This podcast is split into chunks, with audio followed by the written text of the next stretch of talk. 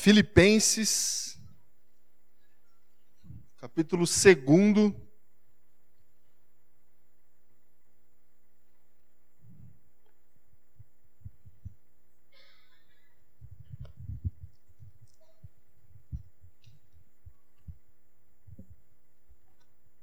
Eu vou ler do primeiro verso ao verso de número 11. Todos encontraram aí? Diz assim as, o texto. Se por estarmos em Cristo, nós temos alguma motivação, alguma exortação de amor, alguma comunhão no espírito, alguma profunda afeição e compaixão, completem a minha alegria, tendo o mesmo modo de pensar, o mesmo amor, um só espírito e uma só atitude. Nada façam por ambição egoísta ou por vaidade, mas humildemente considerem os outros superiores a si mesmos.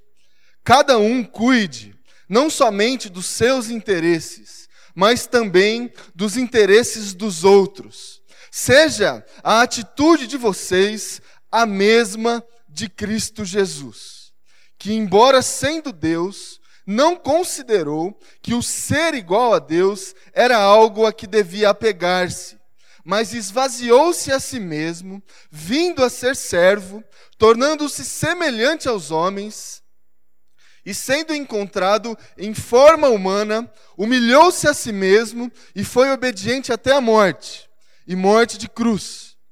Por isso Deus o exaltou à mais alta posição e lhe deu o um nome que está acima de todo nome para que ao nome de Jesus se dobre todo joelho nos céus, na terra e debaixo da terra, e toda língua confesse que Jesus Cristo é o Senhor, para a glória de Deus Pai. Até aqui. Feche teus olhos, irmãos e irmãs. Mais uma vez, eu vou orar com você. Senhor Deus Pai, estamos diante da tua palavra e diante da tua mesa. Abrimos, Pai, o nosso coração agora para que o teu Espírito Santo fale. Só, Deus, o teu Espírito Santo é, fale, Deus, aos nossos corações agora. Em nome de Jesus, Deus, que a gente receba a ministração da tua vontade, a revelação da tua presença, que a gente saia daqui cheio de vida, cheio de esperança, cheio de alegria para viver, força, Deus, para viver. Seja assim e que isso aconteça debaixo da tua autoridade, da autoridade do teu Espírito Santo, em nome de Jesus. Amém. Irmãos, a gente está diante da mesa do Senhor e eu não sei se os irmãos sabem, na tradição cristã reformada, o símbolo mais importante do culto é a mesa. É essa mesa aqui. A pastorada tenta mudar isso tentar colocar esse lugar aqui, o púlpito, como o centro do culto reformado, do culto cristão, mas não é, não é bem, é, não é bem essa história que a Igreja de Jesus vivenciou durante os anos. A mesa é importante. A mesa é, é mais importante. Por isso que você vai visitar algumas igrejas por aí, você vê a mesa num, sendo colocada num lugar em destaque, o púlpito lá do lado, lá, e o pastor prega lá do lado. É, por que, que eu estou dizendo isso? Porque a, é, a reflexão nossa essa manhã vai ser para a gente chegar é, ao redor dessa mesa. Ao redor dessa mesa. E eu vou procurar fazer isso em poucos minutos, em poucos minutos, para que a gente participe da mesa, com o coração aberto, com o coração aberto para receber aquilo que de fato essa mesa representa, que é o amor de Deus, uh, o serviço de Jesus Cristo, aquele, aquilo que ele fez por mim e aquilo que ele fez por você. Agora, para a gente tentar entender um pouco esse texto que a gente leu e para eu introduzir uh, aquilo que eu vou querer dizer para você e para o seu coração essa manhã, eu quero te fazer uma pergunta. Você conhece, uh, já ouviu falar do mito do Narciso. Mito do Narciso. Conhece esse mito ou não? Vou ler ele aqui rapidinho para você. Segundo Olívio, é, Narciso era um rapaz plenamente dotado de beleza. Seus pais eram o, seus pais eram o deus do rio Céfiso e da ninfa Leríope. Dias antes do seu nascimento, seus pais resolveram consultar o oráculo Tiresias para saber qual seria o destino do menino. E a revelação do oráculo foi que ele teria uma longa vida, desde que nunca visse seu próprio rosto. Narciso cresceu e se transformou num jovem bonito, que despertava amor tanto de homens e de mulheres, mas era muito orgulhoso e ninguém conseguia quebrar a sua arrogância.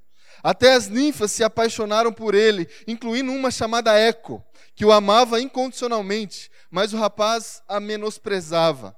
As moças desprezadas, é, mulher desprezada, irmão, irmã, é um perigo. É um perigo. Guarde isso aí no seu coração. As mulheres desprezadas pediram aos deuses para vingá-las, para dar uma lição ao rapaz frívolo. A deusa Nêmesis, é, e condenou a apaixonar-se pelo seu próprio reflexo na lagoa de Eco. Encantado pela sua própria beleza, Narciso deitou-se num banco do rio e definhou, olhando-se na água e se embelezando. Depois da sua morte, Afrodite a transformou numa flor narciso.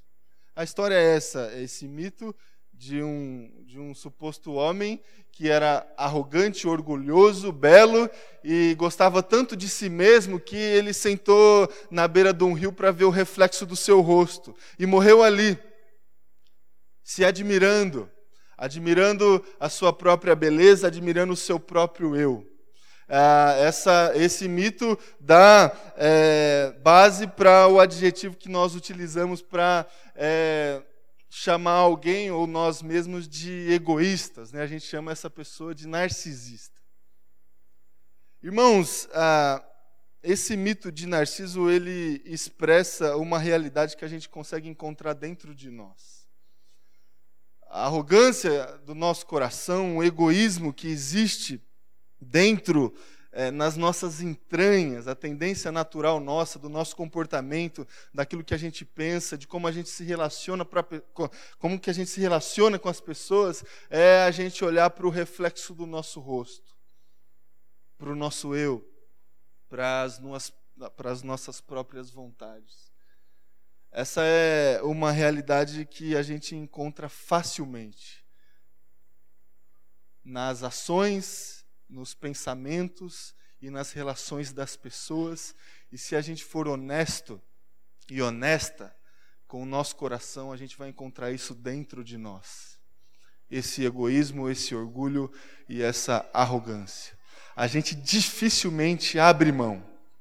Dificilmente a gente abre mão daquilo que a gente pensa, a gente dificilmente abre mão daquilo que a gente fala e a gente dificilmente a gente abre mão daquilo que a gente faz.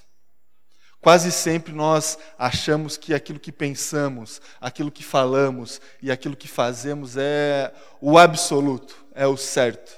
E é o que deve ser feito, pensado e falado. E a gente, é, dessa forma, indo por esse caminho do orgulho, do egoísmo, de olhar para o seu próprio reflexo, a gente detona e destrói os nossos relacionamentos. E por isso que a gente olha para a nossa geração e para os dias que a gente vive, e a gente é, tem muita dificuldade de encontrar relacionamentos saudáveis sendo estabelecidos por aí. Onde as pessoas abrem mão, abrem mão. A gente olha as estatísticas dos matrimônios que começam, e a gente vai perceber que na mesma quantidade que eles começam, eles terminam porque a gente não tem a disposição para abrir mão. A gente não tem a disposição para abrir mão. E a gente só consegue estabelecer relacionamentos com as pessoas se a gente, de alguma forma, se esvaziar. Se a gente, de alguma forma, abre mão daquilo que a gente pensa, fala e faz. Esse cenário de egoísmo, ele é presente, irmão e irmã, nas nossas vidas e certamente na sua vida. Certamente na sua vida. E certamente você tem é, alguma experiência de ter algum relacionamento desfeito ou enfraquecido por uma questão de arrogância, de orgulho, de egoísmo. Certamente você tem algum tipo de experiência que tem a ver com aquilo que eu estou falando aqui para vocês. E a gente olha para as Escrituras, a gente olha para o texto bíblico e a gente se lembra daquilo que a gente se propôs a fazer lá no início do ano, olhar para Jesus, conhecer Jesus. E a gente vai perceber que a gente precisa mudar. A gente precisa. É, de alguma forma, encarar essa realidade de frente e parar de ficar inventando desculpas para o nosso orgulho, para o estabelecimento da nossa vontade a qualquer custo. A gente precisa mudar. A gente precisa olhar para o espelho, para o reflexo do nosso rosto, não para admirar o nosso rosto, mas para encarar a realidade, para encarar aquilo que acontece de fato. É dessa forma que a gente precisa encarar a vida. É dessa forma que a gente precisa encarar os problemas da vida, e certamente os problemas da vida têm muito a ver com os problemas do nosso coração. E com tudo isso que eu estou falando aqui para vocês. Jesus ensinou um outro, um jeito de viver. Tem vários jeitos de viver. Jesus ensinou um jeito de viver, uma forma para viver. E essa forma que Jesus nos ensinou, que Jesus é, revelou para nós, não tem nada a ver com o estabelecimento daquilo que a gente pensa, daquilo que a gente faz e daquilo que a gente fala a qualquer custo. Por mais que sejamos politicamente corretos, por mais que tenhamos uma moral equilibrada e uma moral boa, nem sempre uma, é, uma boa ação ela deve ser executada a qualquer custo. Porque uma boa ação pode ser motivada por, por uma arrogância e um orgulho no coração. Então, são coisas é, ruins de serem ouvidas que eu estou é, despejando para vocês essa manhã com um único objetivo é, de reflexão. E que essa reflexão gere no seu coração algum tipo de transformação. Algum tipo de transformação. Porque nós não somos capazes de mudar aquilo que nós somos. Jesus é capaz. Cristo é capaz. Tem gente que olha para o espelho e fala: oh, Eu nasci assim, eu vou morrer assim. Tem gente que olha para o espelho e fala assim: Eu faço desse jeito e vou fazer até o final da minha vida. Essas palavras são palavras malditas, porque Cristo pode mudar qualquer atitude nossa, qualquer pensamento nosso qualquer personalidade é, nossa, a gente não, a gente entregue a presença e o altar do Senhor, nós somos totalmente flexíveis àquilo que Deus pode fazer nas nossas vidas. Eu queria convidar você a olhar para esse texto que nós lemos, olhar para Jesus e ter a, a mesma atitude de Jesus como um exemplo, como um exemplo. Esse texto que o apóstolo Paulo escreveu para a igreja eh, de Filipos, eh, ele vai de encontro a essa arrogância e esse orgulho que a gente encontra dentro do nosso coração. O texto, eu vou voltar para ele, para o versículo 1, diz o seguinte: Se por estarmos em Cristo Jesus, nós temos alguma motivação, alguma exortação de amor, alguma comunhão no Espírito, alguma profunda afeição e compaixão, completem a minha alegria tendo o mesmo modo de pensar, o mesmo amor, o mesmo espírito e a mesma atitude. O que, que é isso? O que, que significa ter o mesmo modo de pensar, o mesmo amor, o mesmo espírito e a mesma atitude? Significa que a gente não deve fazer nada por ambição egoísta ou por vaidade, mas humildemente considerar os outros superiores a nós mesmos.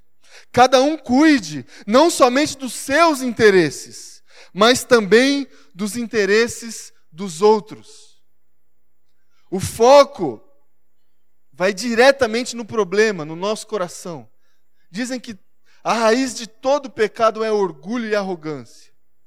A raiz de todo pecado é orgulho e arrogância. E esse texto do apóstolo Paulo, ele vai lá na raiz.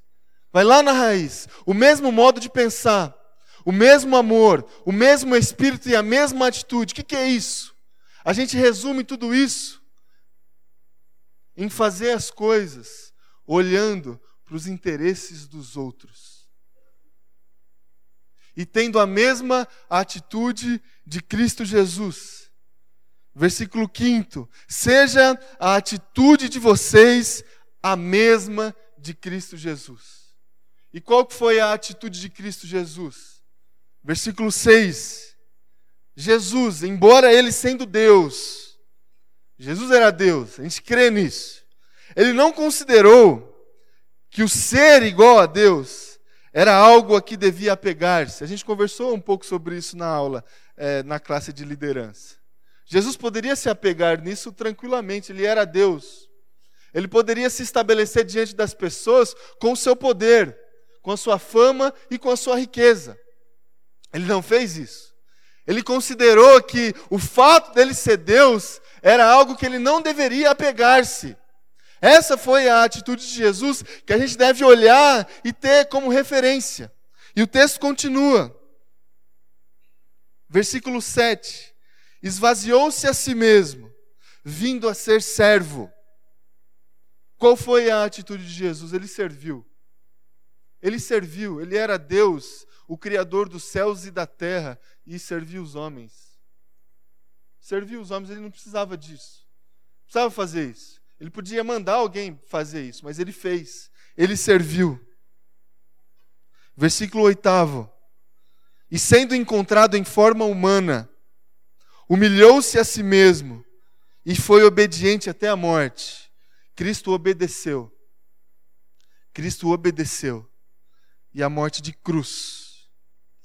Queria, irmão e irmã, olhar para essa mesma atitude de Jesus Cristo e trazer para o meu coração e para o seu coração alguns desafios práticos para que a gente consiga é, encarar essa realidade de frente, encarar esse problema de frente, olhar para o espelho e encarar o problema e não admirar aquilo que a gente vê.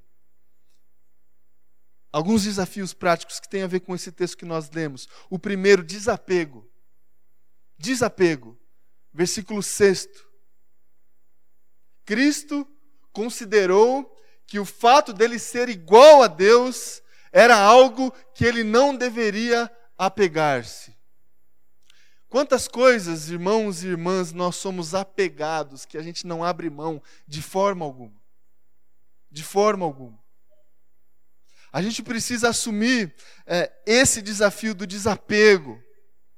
Faça um exercício é, aí no seu lugar. Pense qual foi a última coisa que você abriu mão na sua vida, que você fazia questão que acontecesse, que você fazia questão que acontecesse do seu jeito, ou que fosse guardado porque você achava que deveria ser guardado. A gente aprende com Jesus que a gente deve encarar a realidade e o problema de frente com desapego. Com desapego. E às vezes o desapego de algo legítimo, de algo legítimo. Às vezes a gente baseia ah, o politicamente correto para justificar as nossas ações a qualquer custo. É correto fazer isso. É certo fazer isso, então tem que ser feito. Jesus era Deus. E ele se apegar ao fato dele ser Deus era algo legítimo. Era algo legítimo. Só que ele considerou que isso era algo que ele não deveria apegar-se. Desapego, irmão irmã, é um desafio que a gente precisa assumir se a gente quiser encarar o nosso orgulho e a nossa arrogância de frente. O segundo desafio, esvaziamento. Cristo, versículo 7, ele se esvaziou. A teologia cristã chama é, essa realidade de kenosis Jesus, Deus, Jesus, natureza divina, se esvaziando, sendo homem, sendo homem, habitando entre nós, vivendo, vivendo como, como nós, sendo como nós, sendo confundido como um de nós, ele se esvaziou. Ele saiu do trono, ele desceu do trono para viver aqui entre nós. Ele abriu mão, ele abriu mão do seu poder, do, da possibilidade do potencial da sua fama, e ele abre, abre mão de toda a sua riqueza para viver entre nós, para passar dificuldade como nós, para sofrer como nós, para chorar como nós, para se relacionar como nós. Ele não precisava de nada disso, mas a decisão que ele tomou por amor foi a de se esvaziar, colocar de lado a sua própria vontade, a sua própria condição para nos amar, para estar no meio de nós. E se a gente quiser ter a mesma atitude de Cristo Jesus, que se esvaziou, a gente precisa assumir esse desafio também, de se esvaziar. Às vezes descer do trono, às vezes deixar de lado, às vezes colocar o outro e obedecer aquilo que o outro quer. Se esvaziar. Acalmar um pouco o ímpeto que surge todos os dias dentro de nós, fazendo com que a gente faça só aquilo que a gente quer. Se esvaziou. Por amor. Terceiro desafio que eu trago para o coração dos irmãos é do serviço. Versículo 7 também. Cristo se esvaziou e serviu como servo. Cristo serviu. E se tinha algo que ele não precisava fazer, era servir ele serviu. A gente olha para Cristo, a gente olha para o ministério de Jesus, todas as passagens de Cristo Jesus, a gente vai perceber um Deus que serve e que choca por isso. Chocou por isso. Como pode o Deus, o Criador de todas as coisas, Criador dos céus e da terra, servir, lavar o pé das pessoas, ir atrás de pessoas totalmente subjulgadas e vítimas de preconceito da sociedade. Jesus serviu. E por muitas pessoas não foi reconhecido como Deus por isso. E se quisermos ter a mesma atitude de Cristo Jesus, a gente precisa servir. Servir. Se colocar à disposição.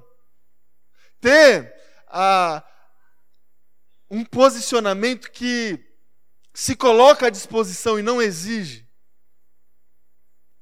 que faz a afirmação: o que, que eu posso fazer? E não faz o questionamento: o que está sendo feito não está bom para mim.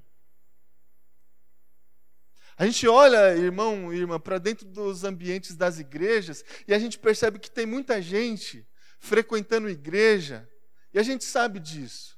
Isso é fruto desse orgulho, dessa arrogância que é, insiste em fazer parte do coração das pessoas. Tem muita gente que procura a igreja para ser servido e servida.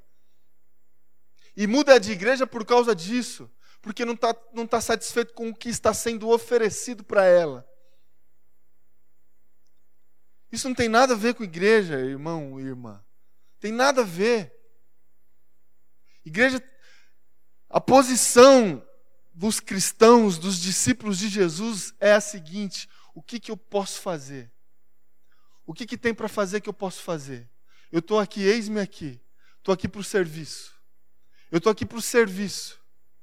Tem muita coisa que precisa ser feita, tem. Tem muita coisa que está sendo feita, talvez de uma forma equivocada, tem. Mas o que, eu posso fazer? O que, que eu posso fazer? Jesus Cristo serviu e é exemplo por isso. E o desafio que temos diante desse modelo de Jesus Cristo e do desafio do apóstolo Paulo de ser igual a Jesus, de termos a mesma atitude de Jesus Cristo, é o desafio do serviço. Jesus serviu e serviu até o fim, até a morte. Um quarto desafio é a humildade. Versículo oitavo. Jesus Cristo fez tudo isso.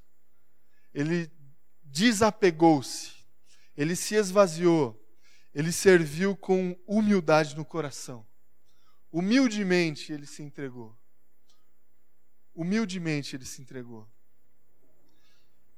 A gente precisa aprender com Jesus também acerca da humildade. De considerar, de dar valor, dar valor no outro naquilo que o outro faz e naquilo que o outro é. reconhecer, reconhecer, reconhecer coisas boas que outras pessoas fazem também, reconhecer é, ações boas de outras pessoas. E para que a gente faça isso, a gente precisa de humildade. E não somente reconhecer o bom do outro, mas reconhecer o ruim de nós. Aquilo que nós fazemos que a gente não sabe fazer. Aquilo que a gente tenta fazer e a gente não sabe fazer. Ou aquilo que a gente faz e fez errado. Pedir perdão. Para pedir perdão, a gente precisa de humildade. Para reconhecer erro, a gente precisa de humildade. Para reconhecer acerto, a gente precisa de humildade. Jesus Cristo, humildemente, ele fez tudo o que fez. Em último lugar, o último desafio que eu tenho e que você tem e que Cristo nos ensinou é o desafio da obediência. Cristo obedeceu. Obedeceu. Obedeceu o Pai. Obedeceu o Pai. A criação estava perdida. Perdida. O destino era a morte certa. A morte certa. Por quê? Por causa do orgulho e da arrogância. Se a gente voltar lá atrás, lá atrás, no relato da queda do homem, o que, que a gente vai encontrar? Orgulho e arrogância. Orgulho e arrogância. O que, que Deus fez para nos resgatar desse orgulho e dessa arrogância? Ele nos amou.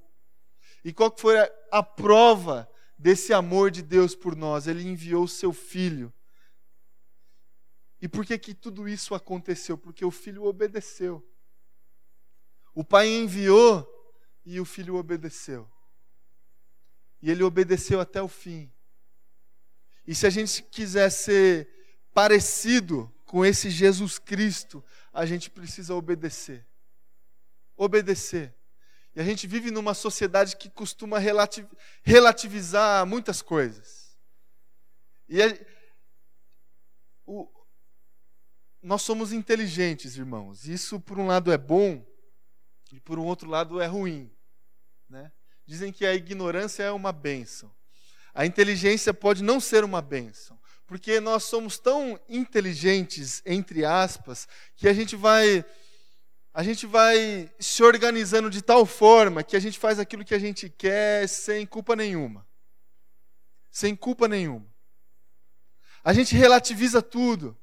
E para fazer algo que a gente quer, a gente, tem um, a gente encontra na nossa inteligência, na nossa capacidade argumentativa, uma base para isso.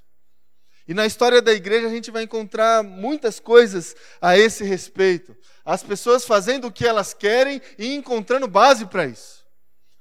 Só que o motivo lá dentro do coração se a gente for lá dentro, a gente vai perceber que o motivo é arrogância, orgulho e a, satisfação, e a satisfação dos seus próprios interesses e das suas próprias vontades.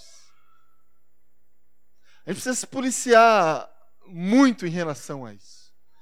Nunca tirar o espelho diante de nós, nunca. E saber aquilo que a gente deve fazer e aquilo que a gente não deve fazer. Eu olho para alguns movimentos cristãos por aí e eu não consigo perceber algumas coisas que não pode ser feito, porque tudo pode ser feito. Tudo pode ser feito. E eu penso que não é assim que as coisas devem acontecer. Não é assim. Existe uma direção. Existe um limite para tudo. Existe o outro. Existe a vontade do outro. Existe o escândalo que pode acontecer no coração do outro por aquilo que eu penso por aquilo que eu faço. Então eu preciso me policiar o tempo todo. E não ficar expressando a minha vontade, as minhas elocu elocubrações o tempo todo. Aquilo que eu acredito e acho que as outras pessoas precisam acreditar também.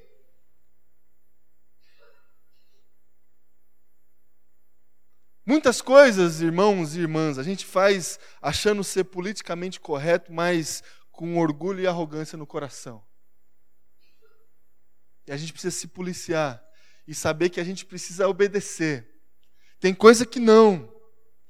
Tem coisa que não pode fazer. Tem coisas que não pode falar. Tem coisas que talvez a gente não pode pensar. Tem coisa que não pode. E a gente vai saber isso lendo a palavra.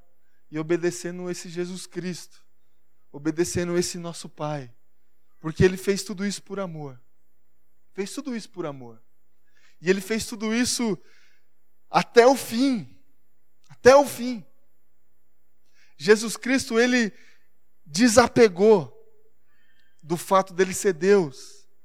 Jesus Cristo, ele se esvaziou. Jesus Cristo, ele serviu. Jesus Cristo, ele se humilhou. Jesus Cristo, ele obedeceu. E ele fez tudo isso, irmão e irmã, na cruz do Calvário. Na cruz do Calvário. E a gente não consegue se desapegar, se esvaziar, se humilhar, obedecer e servir quando a gente vai escolher um lugar para almoçar. Quando a gente vai escolher a cor que a gente vai pintar uma parede. E Cristo fez tudo isso na cruz do Calvário. Na cruz do Calvário. Que Ele tenha misericórdia de nós, irmão e irmã.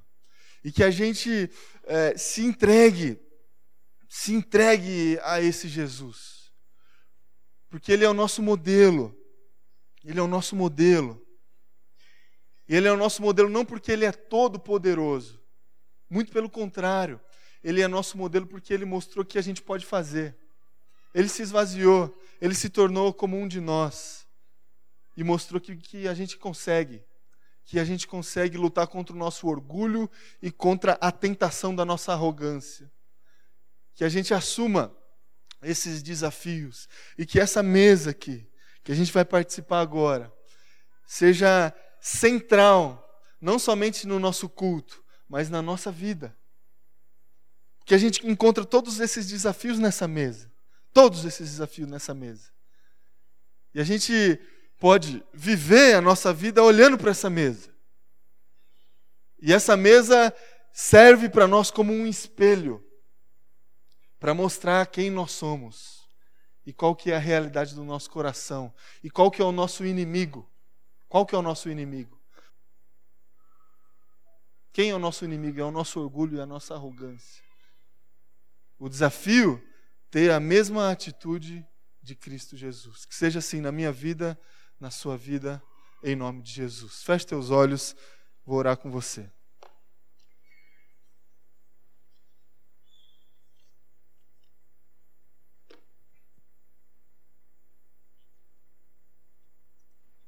Senhor Deus, Pai, que o Senhor tenha misericórdia de nós, Deus. Nós nos colocamos na tua presença agora, reconhecendo, Pai, o nosso pecado, reconhecendo, Deus, que esse nosso pecado é fruto do orgulho e da arrogância do nosso coração, reconhecendo, Pai, que quase sempre, Deus, a gente não abre mão de nada, daquilo que a gente pensa, daquilo que a gente fala, daquilo que a gente faz. Nos perdoe, Pai. Nos perdoe. Perdoa o nosso coração egoísta. Perdoa porque quase nunca nós estamos preocupados com os interesses dos outros. Quase sempre a gente se preocupa com os nossos interesses. E a gente lê a tua palavra, Deus, e ela serve para nós como um espelho e mostra para nós, Deus, que a gente está fazendo errado. O jeito que escolhemos para viver não é o jeito do Senhor. Essa atitude não foi a atitude do Senhor, Pai. A atitude do Senhor foi completamente contrária a essa. O Senhor se humilhou, o Senhor desapegou-se, o Senhor, com hum, humildade no coração, serviu e obedeceu. Deus, que essa mesa, aquilo que o Senhor fez por nós, por amor, Deus entre no, nosso coração para nos libertar, para libertar o nosso coração do nosso orgulho, da nossa arrogância. Que o Senhor nos transforme, Pai. Que o Senhor nos transforme, Deus. Transforma, Pai, as nossas vidas. Transforma as nossas vidas, Pai. Quebra, Pai, o nosso coração. Quebra o nosso coração, Deus. Quebra, é, quebra o orgulho do nosso coração. Nós precisamos disso, Pai. Nós precisamos de transformação do Senhor. Nós precisamos ser moldados pelo Teu Santo Espírito, Pai. Faça isso, Deus, em nome de Jesus. Nós não conseguimos fazer isso, Pai. Não é por força que isso acontece, não é por violência que isso acontece, mas é pela ação sobrenatural do Teu Espírito Santo. Que o Teu Espírito Santo faça a obra, que o Teu Espírito Santo, Deus, nos transforme em nome de Jesus, Pai. Amém.